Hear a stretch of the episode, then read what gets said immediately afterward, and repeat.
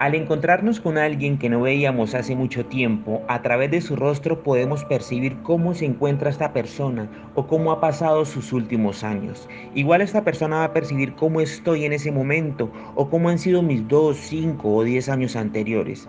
Dice la Biblia en el libro de Proverbios capítulo 15, el corazón alegre hermosea el rostro, el corazón dolido deprime el espíritu. El corazón alegre se refleja en la mirada, el corazón alegre se refleja en cómo nos expresamos. Hoy cerramos el segundo trimestre del año con muchos cambios y desafíos. En momentos pudieron traer dolor o confusión al corazón, pero con la expectativa de que lo mejor vendrá. Porque para los que amamos al Señor, todas las cosas nos ayudan a bien. Hoy podemos decir, como dijo el profeta Samuel, cuando Dios le dio la victoria a su pueblo. Ebenecer, hasta aquí nos ha ayudado Dios y sabemos que siempre lo estará haciendo.